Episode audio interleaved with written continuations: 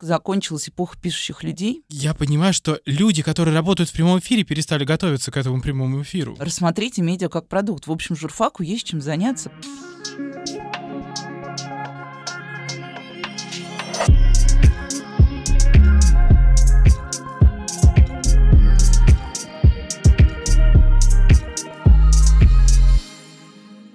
Друзья, привет! Меня зовут Сергей Гребенников, и с вами подкаст «А за окном Россия».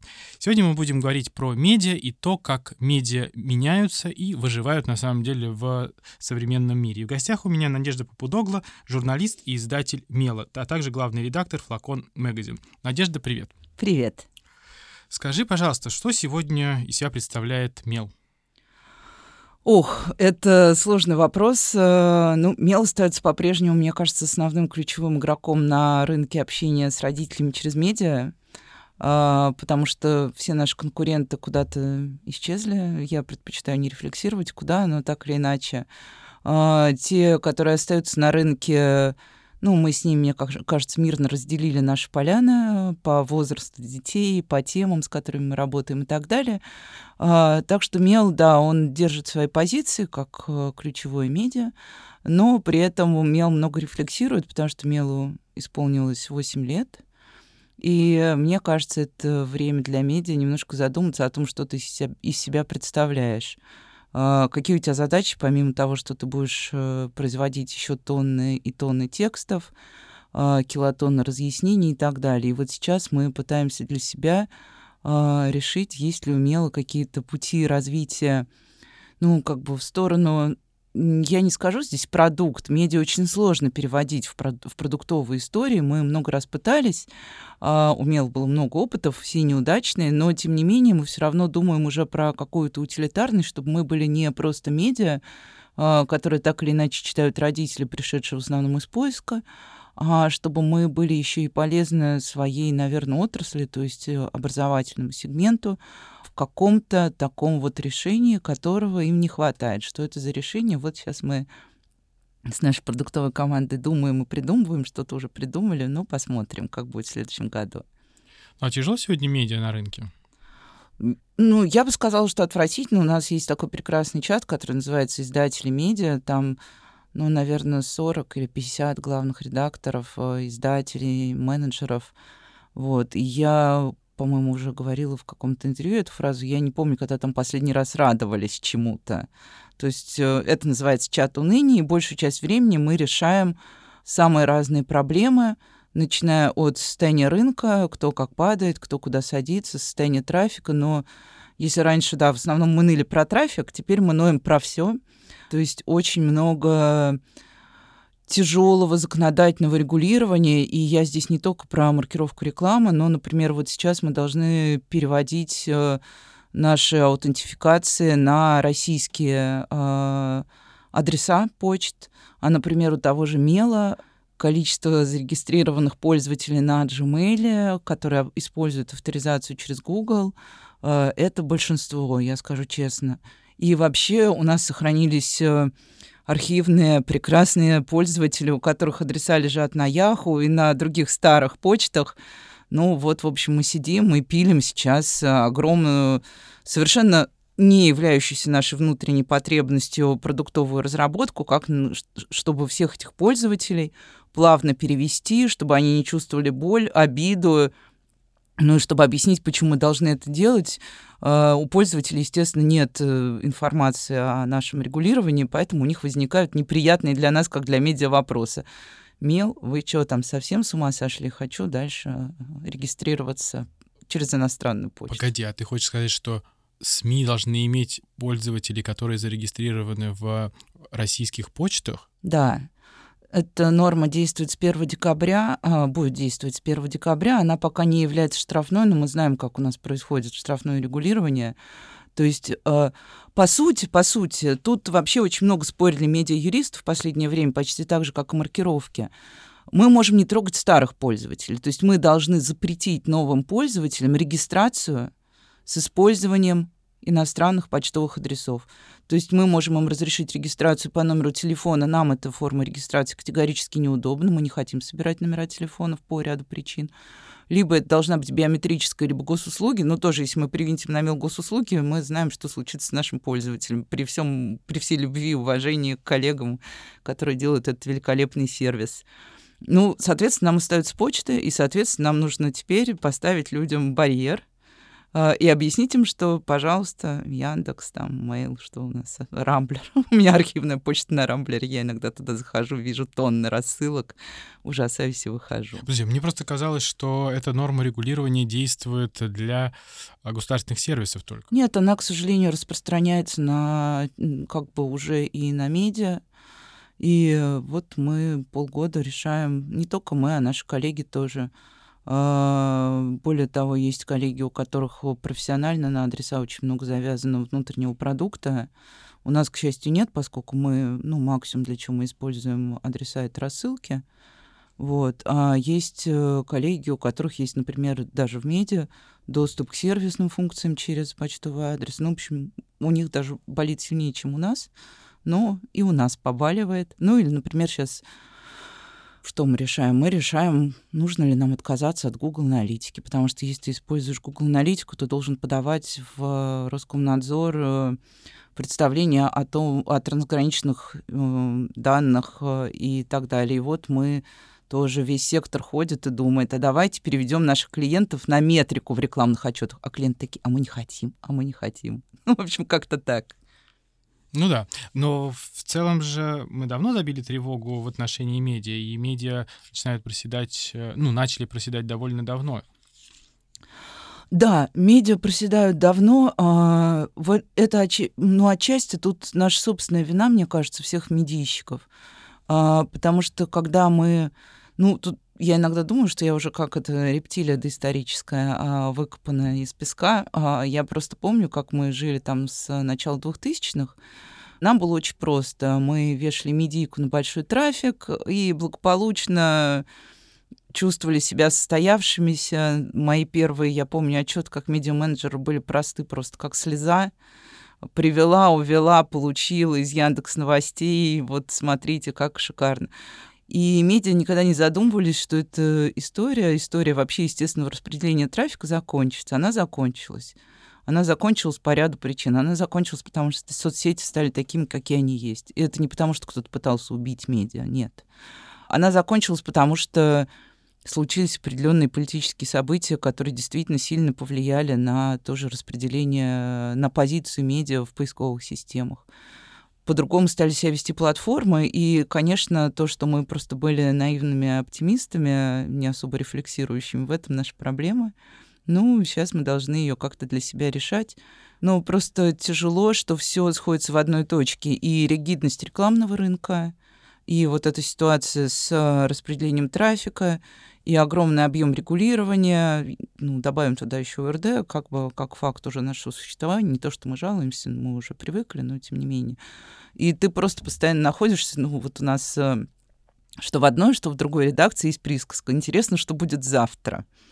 То есть завтра падает какая-то очередная поправка, и ты такой, и ты думаешь, а кто эти люди, кто предлагает эти поправки? Они хоть раз в жизни вообще от, пытались понять, что такое медиарынок за пределами двух-трех медиа, которые, собственно, живут вне рыночной модели, вне рыночной ситуации, и они будут жить всегда.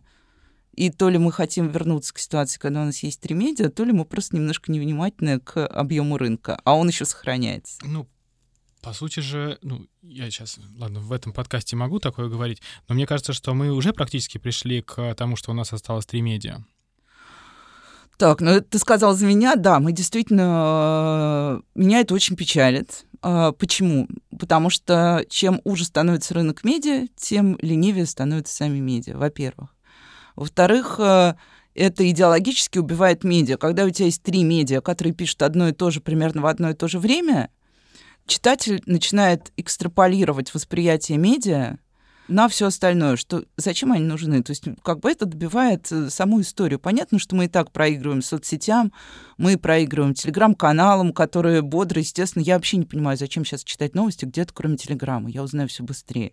Новостные медиа для меня умерли Ну, два года назад как минимум. Да, да, мне кажется, даже уже раньше. Как бы я помню, что когда, например, ну, когда начиналась эпидемия коронавируса, я не читала особо новости. Я читала сводки оперштаба Г Москва, потому что мне было важно понять, могу я сегодня выйти вынести мусор или не могу.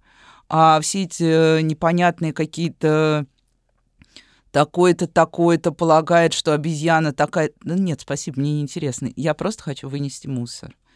И медиа в этом смысле, кстати, да, они тоже... Раньше было много медиа, которые объясняли те разные варианты, как можно вынести мусор. Сейчас, к сожалению, у тебя есть один единственный вариант, при том, что по жизни ты их все равно больше, чем один. В общем, это очень печальная картина, да. А, печально еще то, знаешь, вот, кстати, за последнее время же на рынке появилось очень много новых медиа. Это парадоксальная ситуация. Я каждый день смотрю за рождением, я не буду называть имена, потому что я воспитанный и сдержанный человек. Я, моя мама мне все время повторяет, что я такой должна быть. Это очень жалкие медиа, если честно. Ну вот просто э, они скучные, они ни о чем. И плюс ко всему возникает какое-то огромное количество медиа про будущее. Я понимаю, что, очевидно, нам всем хочется понять, что будет в следующем году. Но ситуация последних нескольких лет убедила нас в том, что нам нужно быть уверенными в том, что будет завтра, а не то, что в 2058 году э, искусственный интеллект что-то там будет делать за меня. Нет, спасибо, я хочу узнать, что происходит здесь и сейчас. Ну, собственно, то, что раньше изначально должны были обслуживать медиа и отвечать на три вопроса. Что происходит, что из этого будет и что будет лично со мной. К сожалению, я не знаю сейчас медиа, которое может мне ответить на этот вопрос. Ни одно. Ну, вот я даже себя на мысли ловлю. А, раньше я утро и вечер там начинал с а, прочтения средств массовой информации. То есть у меня обязательно была лента, которую я там с утра прочитывал, смотрел, что происходит в мире. У меня были вот эти вот главные страницы РБК, потому что можно было понять, а что реально происходит а, в России, в мире, как меняется там курс доллара и все остальное. Ну и, в принципе, наверное, все, больше я особо никуда. Ну, ведомости, как там экономическая история. Сейчас, когда я последний раз открывал сайты этих изданий, я, в принципе, не помню. Все ушло в телеграм-каналы. Мне, знаешь, здесь такой вот вопрос. А почему государство сегодня не регулирует э, Телеграм? Ведь это же феномен, который появился. И получается, что Телеграму дозволено все, а СМИ не дозволено ничего. Слушай, ну, мне кажется, что в определенном смысле, конечно, государство регулирует Телеграм. А, Просто с Телеграмом прия... ну, как бы государство более-менее справляется с тем, что называется setting для определенных кругов. Делает это неявно, через те же самые сетки. То есть я очень люблю наблюдать, просто, ну, вот как, э, как такой бытовой наблюдатель. Вот появляется некий, даже не новость, а некий, некая, некий образ, взгляд на ситуацию. И дальше, как этот взгляд на ситуацию в течение недели а, выходит в разных формах, в разных каналах. То есть ты, даже не будучи специалистом по Телеграм, не умея вычленять все признаки там сформированной сетки, ты видишь все равно, как это работает. И, естественно, каждый человек, э, ну вот я думаю, что ты, например, не репрезентативная здесь ситуация, а ну вот я беру, ну, например, взять мою маму, да, то есть она, естественно, живет в своем пузыре, она не будет смотреть шире этого пузыря, ей интересен определенный сегмент тем. И вот если в этом ее пузыре появляется 5-6 однотипных вещей, они, ну, начинают влиять на твое подсознание. А, если честно, я вот, э, наблюдая за вчера ну, честно скажу, с ужасом за происходившим в, аэроп... в аэропорту в Дагестане, я при этом продолжала смотреть, как э, вот определенные инфлюенсеры, определенные каналы начинают выстраивать разные форматы вот этой вот адженды того, что там происходит. И это очень интересно. Я просто мне здесь сложно сказать, где грань пропаганды, например, и вот этой повестки дня. Мы вообще оказались в таком мире. Ну, сейчас все говорят, что у нас постправда, у нас постпропаганда, когда ты уже не можешь понять, э, в какой ты точке находишься и кто именно с тобой разговаривает. А, другое дело, что государство совершенно... И тут, ну, это крамольная вещь. Я не то, что хочу, чтобы государство стало регулировать Телеграм. Государство действительно в Телеграме разрешает очень много, то, за что медиа прилетит через 5 секунд предупреждение от Роскомнадзора, и ты будешь бежать, ронять тапки, удалять страницы, писать э, Роскомнадзор, товарищи дорогие, мы все удалили, посмотрите. Э, почему так? Ну, это уже вопрос явно не ко мне. Но, конечно, Телеграм... Но Телеграм еще просто очень э, хорошо умеет э, манипулировать микро- и макроканалами, например. И микроканалы часто остаются как бы за зоной просмотра вот этого всего верхнеуровневого, что там разрешенного, неразрешенного. Ну, знаешь, простая тема, детский суицид, да, как бы, если вернуться к мелу, есть очень жесткие рестрикты, как мы можем освещать детский суицид. А, мы их целиком соблюдаем. А, телеграм-каналы позволяют себе давать картинку с выставки, ну, то есть э, ребенка, который покончил с собой, ну, они его подблерят немножко. Они дают имена, пусть э, даже они описывают способы самоубийства. Извините за грубый пример, но это вот, да, мы не можем, это не к тому, что я хотела бы детально освещать э, каждую новость uh-huh. детского суицида, а просто как яркий пример того, что тут можно, а тут нельзя. При том, что наши охваты в Телеграме, скажем, Мела, у Мела 40 тысяч, кажется, пользователей в Телеграм-канале. У нас не миллион и не полтора миллиона. Ну да, и в принципе такому изданию, как Мел, да даже вот на РБК мы посмотрим, там 100 тысяч, по-моему, нет до сих да. пор. Ведь очень сложно набирать реальную аудиторию. Слушай, сложно набирать э, реальную аудиторию, сложно быть... Мы все-таки видим, что в Телеграме выигрывает человечность, да? Что я имею в виду по человечностью? Я не про гуманизм, я про присутствие человека. Выигрывает либо снипет, как бы вот вчера я смотрела тоже эти снипеты про Дагестан, и новостные медиа позволяли себе ну, определенного типа новостные телеграм-каналы позвоняли себе, кажется, их ждет горячий прием. То есть вот Речь mm. идет о очень сложном внутреннем событии, где могут быть пострадавшие, а тут идет шуточка про горячий прием. Но это все равно вот способ разговаривать с аудиторией, чтобы аудитория чувствовала вот этот гоп-гоп-гоп mm-hmm. момент. Ну или как бы самый такой простой пример, телеграм-канал э, э, Ксении Собчак, да, ну как бы аура Ксении Собчак, там всегда будет аура Ксении Собчак. Если бы это не был бы ее телеграм-канал, ее имени, неважно, кто его ведет, она, ее редакция и так далее, абсолютно неинтересно. Но это все равно канал человека. Отчасти в этом феноменальная история антиглянца, потому что это первый был, мне кажется, первый, во-первых, глянцевый канал, полноценно глянцевый, во-вторых, там появились реальные люди, и ну и в-третьих, подглядывание в замочную скважину, которое было... Зачем ждать этот Зачем заходить в эти медиа и читать эти светские колонки? У тебя секунда в секунду ты увидишь, как э, какие-то богатые знаменитые едят где-то трюфеля.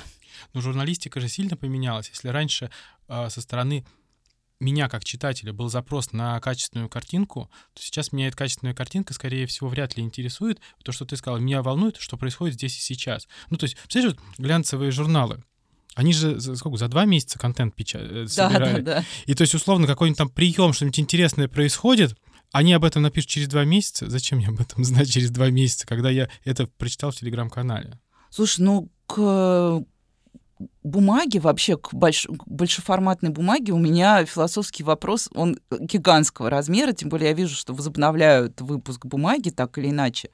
И это не только глянец, это и какие-то а художественные философские издания — я просто э, не понимаю. Ну, то есть раньше я покупала какое-то количество глянца, мне нравился АД, вот просто полистать дома, посмотреть на какие-то красивые дома и интерьеры. А, я даже не знаю, зачем я покупала ВОК сейчас, я не могу понять. У меня нет ответа на этот вопрос. Я никогда особо не любила... А, ну да, мне нравились съемки какие-то. Наверное, вот я смотрела съемки на бумаге, но у меня пропал тоже этот запрос. И я а, не верю, что этот запрос возродится. Ну, а уж философские эссе читать в журнале, ну, если у меня есть свободное время, я лучше прочту книгу хорошую, чем пойду за журналом в супермаркет возле дома, тем более этот журнал будет запаян в целлофан, и я не смогу его полистать, и я куплю, и там окажется внутри то, что я даже не хочу видеть. Все, на этом точка. Я помню, один из главных редакторов GQ говорил, что GQ никогда не будет запаянным продаваться, потому что я хочу, чтобы вы понимали, что там находится внутри. Есть ли там реклама, либо еще что-то остальное, какие-то вкладки. Но, правда, этот главный редактор потом ушел с, с поста редактора, и, соответственно, GQ стал выпускаться запаянным. У меня, кстати, ровно такая же история была. Знаешь, я себя поймал на мысли, когда я перестал покупать глянец, я все время покупал GQ. Ну, не знаю, ну, нравился мне журнал, я смотрел какие-то там а, тренды в мире моды и всего остального. И в какой-то момент я понял, что я покупаю эти журналы, и они у меня так вот лежат на подоконнике, а я их даже не листал. Ну вот я точно так же сейчас нашла у себя журнал «Пионер», запаянный в целлофан, который кто-то мне принес и сказал, что там есть что почитать. При том, что я много читаю, на самом деле. Я читаю много очень бумажных книг, это мой досуг. Но этот журнал так... Я, почему я его нашла? Мне нужно было что-то, на что я, мог, что я могла положить на колени, чтобы мне не холодил колени ноутбук. И я искала что-то небольшую книгу, а какую-то плоскую поверхность. И я смотрю, валяется у меня в столе какая-то вот э, подходящая по формату штука. Оказалось, пионер. Я его так и не открыла, к сожалению. Вот два дня я с ним сидела, вот выходные я провела с э, ноутбуком на коленях, на диване, но пионер я так и не открыла.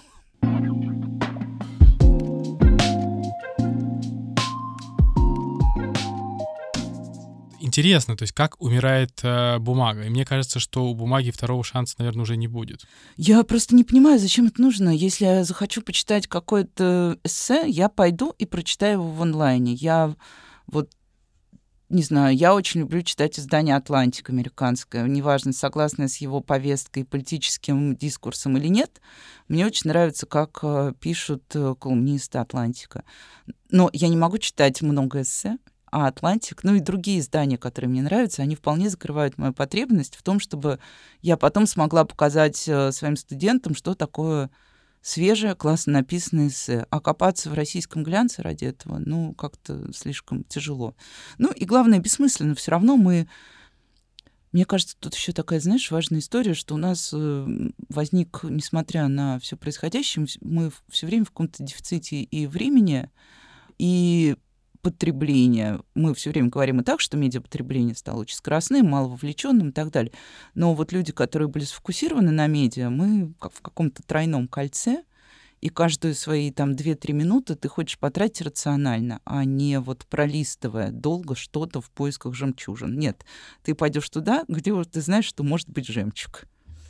Сейчас будет, мне кажется, очень сложный вопрос, никого вообще не хочу обидеть здесь, и слушатели, вы тоже не обижайтесь на меня. Вот не кажется ли тебе, что на рынке не стало профессиональных журналистов? Молодые, те, которые приходят новые в отрасль. А, их не стало, потому что не стало журналистики. Нет запроса на журналистику, к сожалению. А, я тоже это рассказывала. Ну, то есть меня все время, пока я была главным редактором Мела, меня все время упрекали, почему мы не делаем какие-то серьезные масштабные расследования а запрещенные издания в России «Медуза» там, или, ну, в общем, нечто такого толка, потому что в образовании же есть что покопать. Мы, на самом деле, делали большие сложные материалы. А, ты тратишь на материал огромное количество денег.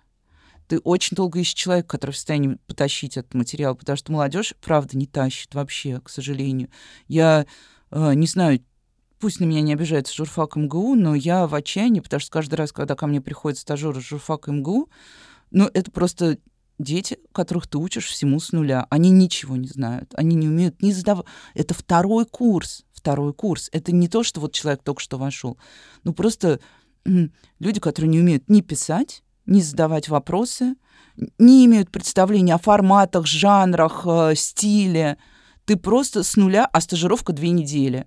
И стажер остается обиженным, потому что он... Я не могу ничего выпустить, потому что он не может ничего сделать. И я не могу, и мои коллеги ни в Меле, ни во Флаконе не могут сесть за преподавателей вуза и начать учить студента тому, чему его должны были учить два года. Так, ладно, пожалуйста. В общем, экономика больших материалов стала очень сложной. Читает их полтора человека.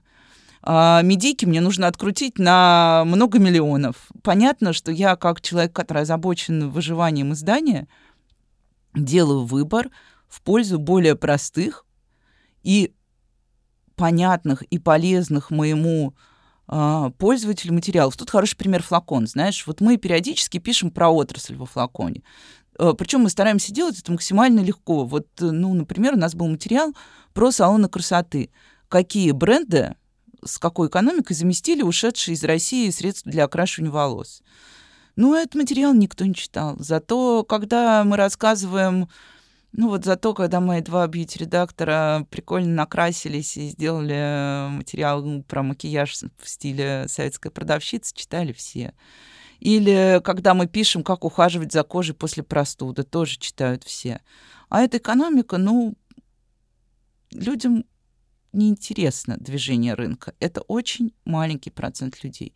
Точно так же в Меле я понимаю, что людям неинтересно читать про перипетии, что один ректор подвинул другого ректора. Ну, наша аудитория, тем более у нас в основном школьники. Но даже и про школу э, не интересует, что происходит в Министерстве господина Кравцова. Интересует то, во что это превращается исключительно. И мы должны просто выполнять... Я вот, да, говорю, что мы должны выполнять функцию, чтобы родитель чувствовал определенное понимание происходящего. Вот появился очередной законопроект про запрет телефона в школе. Ну, пусть родители поймут, что в него заложено, когда это может быть реализовано и как это может повлиять на их жизнь. То есть вот эти простые три вопроса, о которых я говорила. А в целом, ну да, просто еще, ну и политика, естественно, политика дала нам столько ограничений, и ну, будем честны, давление на журналистов, которые занимались большими расследовательскими практиками, было настолько сложным, что сейчас во имя сбережения себя ты даже не будешь этим заниматься. Да, но ты же помнишь, что любая статья обычно подписывалась автором. Да. То сегодня очень сложно встретить э, на люб... в любых изданиях э, материал, подписанный журналистом. Все выдается от издания. Слушай, ну мы в Меле сохраняем эту э, функцию за исключением одного случая. Вот у нас год не было авторов. Почему у нас год не было авторов? Наверное, я могу уже рассказать открыто. Когда мы стали просеивать контент, ну, поскольку мы должны были промаркировать все запрещенные соцсети и всех людей, которые стали иноагентами, оказалось, что у нас среди авторов тоже много иноагентов. А, и мы стали думать, сейчас здесь мы уберем авторы, эти обидятся, тут уберем. И мы решили, хлопнем-ка мы всех авторов мы хлопнули всех авторов и обиделись все. Более того, обиделась даже моя редакция, хотя они обычно не спорят с моими, с моими решениями, а принимают их как, ну вот, ну Должное, ну ладно, да. ну ладно, она так решила, немножко сумасшедшая, но мы смиримся. Тем более, что я стараюсь всегда объяснять подробно, зачем что мы делаем. Ну, в итоге мы допилили продукт, чтобы можно было автоматически прокидывать везде маркировки и так далее, чтобы у нас не возникла ситуация, что у нас где-то в авторах э, человек, который сейчас считается на территории Российской Федерации ну, так или иначе персоной Нонграта, вот, и вернули авторов. И, ну, моя позиция такова, что автор должен быть, причем, знаешь, тут немножко лукавство, когда ты говоришь. Я работала в РБК, да, когда у нас все было подписано авторами, половина из них, естественно, не существовало. Я была пятью авторами, когда начинала свою работу в РБК. У меня было пять имен, а, и я писала под ними самые разные. Там один автор был для светских новостей, один для экономических новостей, один про политику писал. В общем, один писал какие-то смешные заметочки. Так что всегда было определенное лукавство. Знаешь, что мне обидно? Что на самом деле не осталось авторов с именами. Я, наверное, приведу дурной пример. Многие уже, ну, как-то упоминать Колесникова, Андрея Колесникова странно в 2023 году. Все говорят, что исписался и так далее. Но я считаю, что это пример человека, у которого вот есть авторское имя. И когда мне говорят Колесников, я не думаю, что он вчера написал в «Коммерсанте». Я вспоминаю его а, заметку «Восстание грибов в Воронежской области», которая тоже навсегда будет со мной. Я считаю это блестящим образцом журналистики, авторской журналистики. А, хотя там нет никакого... Нет, там есть расследование, почему люди травятся массово грибами в этом сезоне в Воронежской области. Но вот сейчас, когда я смотрю на поле, да, есть живые авторы, но у тебя не возникает желания вернуться и почитать что-то еще этого человека. Я не знаю, почему так случилось. Отчасти это, опять же, вот это идеологическое вымывание, потому что хороший автор, у него не может быть границ. Авторы пишут без границ. А с другой стороны, ты знаешь, как бы даже и людям-то они стали не нужны. Людям вот нужны, как бы, блогер, понятная история, да, мой любимый блогер. У меня тоже есть любимые блогеры, люди, на которых я подписана в разных соцсетях, от запрещенных до разрешенных и назад. Вот. А автор, блогер каждый день меня радует. Ну, или почти каждый день. Автор, ну, это человек, который через месяц что-то еще там напишет, почитаю, не почитаю. А просто не за кем следить стало из авторов. Да, не за В кем этом следить. еще большая проблема. Да, и более того, ты знаешь, люди, которые были для меня кумирами раньше, а у меня было, ну, кумир, конечно, не очень хорошее слово, наверное, но было много людей, э, за которыми мне было интересно наблюдать. Но, к сожалению, сейчас я перестала смотреть. Они до сих пор даже там, ну, и разрешенные, и запрещенные, у них есть какие-то стримы в ютубах. Но я уже не смотрю это, потому что как-то мне... а, ты знаешь, мне кажется, пропаганда отравила все. Вот эта постправда и пропаганда, она нас всех так отравила. Ну, Наверное, здесь еще моя специфика, что я, естественно, смотрела социальные, политические и так далее всегда истории. Но авторов про кулинарию у нас тоже никогда не было ярких, будем честны. Вот я недавно открыла бренд медиа Яндекс Еды, открытая кухня, которую запускали долго и мучительно. И ты знаешь, я вообще, я очень люблю что-то делать на кухне. Я очень люблю рецепты, очень редко это делаю, но стараюсь. Когда уж вот готовлю, я прям стараюсь. И я очень люблю читать про еду. Я А, тоже. и смотреть кулинарные шоу про еду, старые классные кулинарные шоу. И я зашла на это медиа и поняла, что там же подписано все авторами. Но ты читаешь эти тексты, и в них нет ни иронии, ни сюжета. При том, что кулинарный рецепт — это тоже сюжет. И можно... Кулинарный рецепт — это целый роман при желании. Но уж в формате 8 тысяч знаков можно хоть чуть-чуть разнообразить, а не делать вот это вот очередное. Я просто не поняла, зачем мне еще одно медиа. У меня уже есть еда до тру, как бы... А если я приеду, вот я приеду скоро в город Югорск, если я захочу узнать, где мне поесть в городе Югорске, я пойду на TripAdvisor, несмотря на то, что он не очень хорошо сейчас в России работает. Но мы знаем, что все проблемы решаемы, и я на TripAdvisor пойму, где мне поесть. Я не пойду ради этого читать медиа про еду. Не знаю, что еще добавить. Ну, проблема в жанре, да, до сих пор. Проблема в жанре и проблема в том, что, знаешь, в целом я думаю, что, ну, нехорошо так говорить, но я думаю, что немножко закончилась эпоха пишущих людей. А, Мы были пишущими по неволе, я помню, э, и ты помнишь, я думаю, времена ЖЖ, где люди писали тексты по 30 тысяч знаков, и им это не составляло труда. Из ЖЖ выросло очень хорошее вот это вот какое-то поколение, ну вот сейчас это как раз люди, которым 45 плюс, мне кажется, в основном, в основной своей массе. И это люди, которые классно писали. Тогда же выросли классные журналисты. Вот, я не знаю, а, я долго работала в агентстве Интерфакс, и у меня был начальник Юр Погорелый. А, Вот он журналист. И а, сейчас я очень часто слышу вам, что Интерфакс про государственное агентство, я не буду, пусть Интерфакс сам за себя теперь разговаривает, я могу быть в стороне.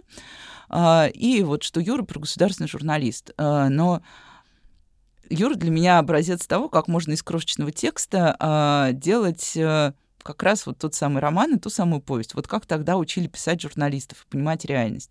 А, он освещал дело Юкоса, и он не освещал, как бы сейчас освещали дело Юкоса. Вот, пришел, ушел, но мы видим, как сейчас освещают суды.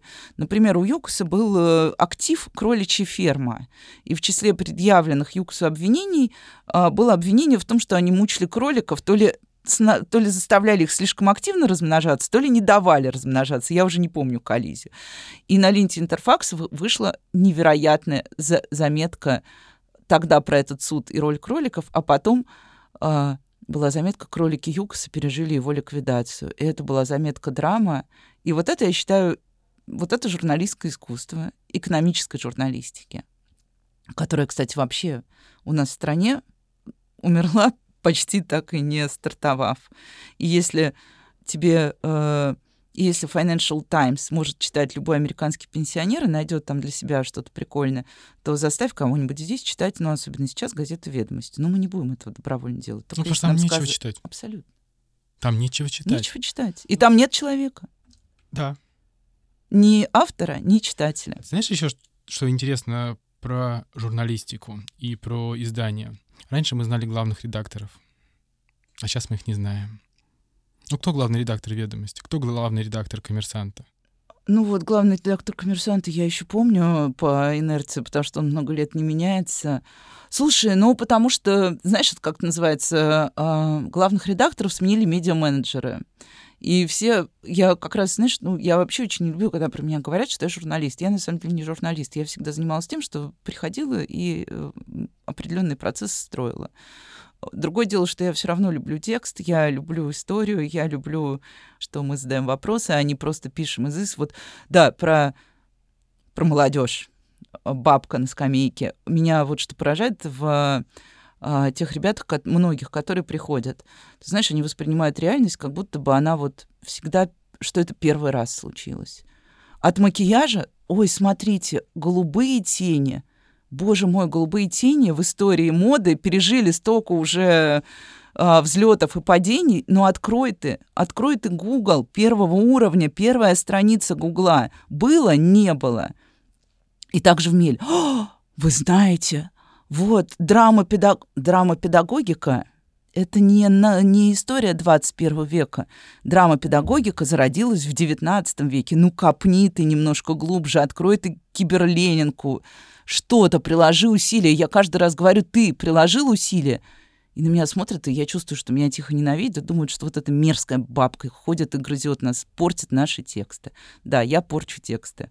Э, я медиа-менеджер. Но про главных редакторов, знаешь, очень больно и обидно с одной стороны. С другой стороны, я понимаю, что отчасти здесь тоже такая, знаешь, история безопасности. Мне намного удобнее быть э, тихим маленьким функционером где-то, которого никто не замечает, никто не знает. Когда я была главным редактором «Мела», мне на почту писали ужасные письма, типа, что мы тебя найдем, мы убьем. Приходили письма формата «Вся твоя редакция, вы поддерживаете...» Ну, это было еще даже до СВО, э, но там было «Вы за евреев, вы за украинцев, вы за Сороса». И вот какой-то талантливый человек написал нам, причем э, с хиден почты на протоне, как он придет в редакцию, как он будет стрелять в моих э, маленьких девочек вот, хрупких, которые в основном и работают в меле, потому что мужчины не жаждут писать про образование и воспитание. Вот. Я, мы пошли, написали заявление в полицию, естественно, ничем это не кончилось. Но я попросила просто убрать все контакты со страницы контакта и считаю, что пусть лучше, пока будет так. Пока мы не перейдем в какой-то, наверное, прекрасный новый мир. А с точки зрения журналистики, это, мне кажется, может быть, будет даже совет э, журфаку. Ведь правда же все раньше гордились, кто закончил журфак. А сейчас э, идут на журфак не для того, чтобы стать журналистами. Идут, чтобы стать пиарщиками. Да, пиарщиками, э, знаешь, вообще даже, даже не пиарщиками идут за каким-то общегуманитарным образованием, которое потом тебе пригодится. Люди думают про то, что они будут работать на бренды и компании. Ну, то есть вот у меня недавно был стажер, я ее спросила, какие у тебя планы на будущее. Она говорит, ну, я пойду в Сбер работать, в контент-маркетинг. Но ради этого, я не уверена, что ради этого стоит э, столько лет учиться на журфаке, чтобы потом пойти работать в контент-маркетинг. Ну, потому что, ну, вот врач все-таки сейчас еще там действительно востребованная профессия и уважаемая. Педагог — уважаемая востребованная профессия. Ну, потому что это, ну, реально туда идут люди по призванию, по рождению. Но это люди, без которых мы не проживем. Да. Но на самом деле и журналистика в свое время была ровно тем, кто готов работать в поле, работать э, в условиях боевых действий, работать в редакции, где угодно, но это по призванию должно быть. А сейчас ощущение, что, ой, журналистика, что три слова не напишу. И вот как, такое ощущение, что какое-то идет выгорание профессии. Да, это правда так. Э, ну, как бы я даже не понимаю, я сейчас понимаю, что есть профессия медиа-менеджер. Вот если бы нас учили в детстве считать PNL с самого начала, как бы, да, я сейчас, ну, уже считала столько PNL и разных медиа, что я это легко делаю. Но это то, чему я училась на работе. То есть просто это была моя необходимость. Я думаю, что если бы люди научились с самого начала считать деньги, возможно, медиа не было бы так мучительно больно сейчас. Потому что деньги падали с неба, они были богоданные, а, были инвесторы богатые, прекрасные, которые погашали тебе все без процентов и так далее. Никто даже не заморачивался экономикой изданий. Ну вот если вы не можете сделать журналистов, сделайте хотя бы людей, которые умеют грамотно управлять процессом, которые понимают экономику процесса, которые могут понять, где могут быть точки роста продукта для медиа. А, рассмотрите медиа как продукт. В общем, журфаку есть чем заняться, помимо того, что производить тонны людей, которые мечтают о пиаре, да, или о контент-маркетинге. К пиару тоже много вопросов, знаешь, э, Я когда смотрю на свою рабочую почту, на свои две рабочие почты, и вижу все эти бесполезные пресс-релизы, э, тщательно написанные ведущим пиар-специалистом, я думаю, ну, come on, вот э, за Сколько что тебе платят? человек этот пресс-релиз прочитает? Да. И в чем KPI вообще? В чем KPI? Разослать. Разослать. Разослать, конечно. Разослать, потом получить три публикации, через скан прогнать медиа-отчет, что у нас... И меня поражает вот это. У нас была публикация в таком-то издании. Ты открываешь это издание, и эта публикация, знаешь, там, где ее никто не прочитал, никто Конечно. не увидел, запихнут. Ну, мне тоже иногда приходится вешать пресс-релизы. Я знаю, куда их повесить так, Чтобы их никто чтобы их никогда никто не никогда увидел. не увидел. Только по ссылочке. Да, именно. Но я на самом деле, знаешь, тут э, понял, что журналистика и большие проблемы в 2023 году. Меня это настолько поразило. А еще, ну, как раз же меня в конце 2022 назначили еще директором э, РАЭКа, и я там делал открывающую презентацию на РИФе в этом году. У меня, значит, интервью. Меня сажают, по-моему, э, телеканал 360. Они пусть обидятся, пусть обижаются. На твоем урок я им уже тогда все высказал. Я сажусь, такой здороваюсь с э, журналисткой, а, понимаю, что она у меня в прошлом году тоже брала интервью, начинаю с ней общаться. Ну, что-то мы там перекинулись парой фразы. Она говорит, а вы не могли бы представиться? Я говорю, хорошо, ну, думаю, ну, вдруг, ну, для эфира Для надо, кадра, окей. да, для кадра, конечно. И Дальше она задает мне вопрос. Вот, Сергей, расскажите, а чем вы занимаетесь на рифе? Вот вы э, какую секцию сегодня вели? Я поняла. Я говорю, подождите. Я говорю, несмотря на то, что это прямой эфир, вот подождите. Я говорю, то есть вы берете у меня интервью, и вы не знаете, кто я? Я говорю, даже если бы я не был бы организатором рифа и не делал бы главный доклад на мероприятии, вы хоть подготовиться смогли бы? А что такого? И я понимаю, что люди, которые работают в прямом эфире, перестали готовиться к этому прямому эфиру. Слушай, ну это все перестали. Люди не читают про спикера. Меня это тоже, знаешь, ко мне тоже приходит периодически. Или вот э, я... э, я прошу, когда молодые э, мои сотрудники готовят, э, готовятся к интервью, я всегда прошу, чтобы они мне присылали свои сценарии вопросов. Вот. И каждый раз, когда я смотрю вот сценарий, я понимаю, что человек вообще... Ну, он прочитал одно единственное интервью этого человека, он более-менее понял, кто он, прочитал первое же интервью в той же самой поисковой выдаче, верхнее, но он не углубился, он задает те же вопросы, которые этому человеку задавали уже миллион раз. И я прям представляю, что вот я отправила э, человека к очень яркой, интересной персоне, которой много о чем можно спросить, а она спрашивает его, что для вас красота? Вот когда меня спрашивают, что для вас, ну, люди тоже любят на интервью про медиа задавать какие-то такие вот эти вот абстрактные вопросы. Что бы вы... Я говорю, я бы ничего. Извините. Красота не существует, а я бы ничего. Ну, слушай, тут, знаешь, какой-то вот мне все время говорит один мой друг, что я просто все время старчески ворчу как бы про реальность. и Это, очевидно, признак того, что у меня кризис среднего возраста. Я Нет, считаю, ты что просто критически отрасль... на все смотришь. Мы давно знакомы, и ты всегда смотрела критически на все вокруг. Да, как, да, категоричная и упрямая, мне тут недавно сказали, и всегда негативная. Нет, я считаю, что отрасль переживает кризис. Этот кризис настолько всеобъемлющий, что я сейчас не знаю, с какой стороны, Поэтому я мечтаю бросить медиа, рано или поздно я это сделаю. Я даже поставила точку. Я, например, вот брошу медиа в марте 2024 года, доделаю все свои дела и уйду раз и навсегда. Ну, посмотрим, насколько я справлюсь. А, а может, Тебя просто никто не отпустит. ну, не, посмотрим. Я, это, как я планировала вообще тут... Мы когда обсуждали, буду ли я праздновать 45 лет, я сказала, что я буду праздновать обязательно. Я собиралась праздновать в другом месте и в других обстоятельствах, но нет, я все равно отпраздную.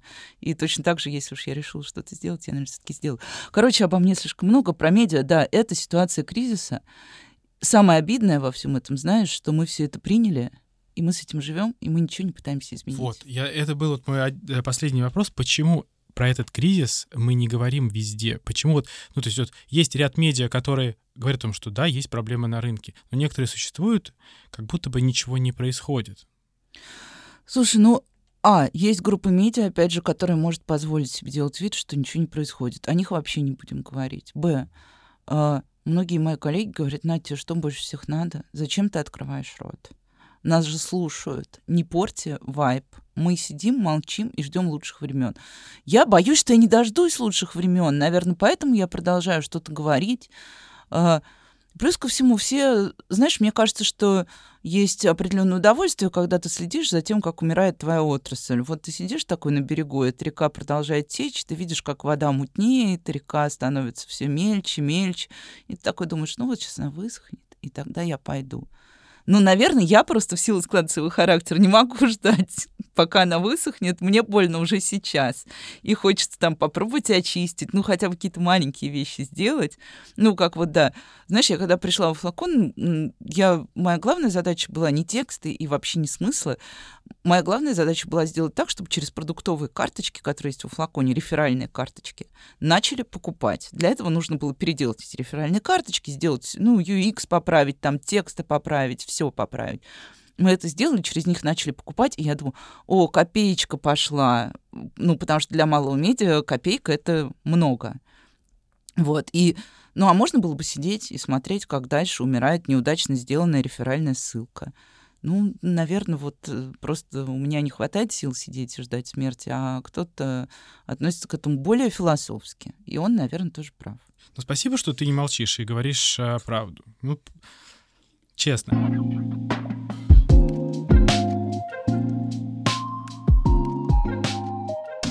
Ладно, мы на этом будем заканчивать, потому что, мне кажется, мы выбились из графика очень сильно из нашего. Но ничего страшного, зато получилось очень интересно. Но еще короткие пять вопросов и короткие пять ответов. Они уже будут не про работу, а скорее про жизнь. А какая у тебя любимая книга? Ну, сейчас.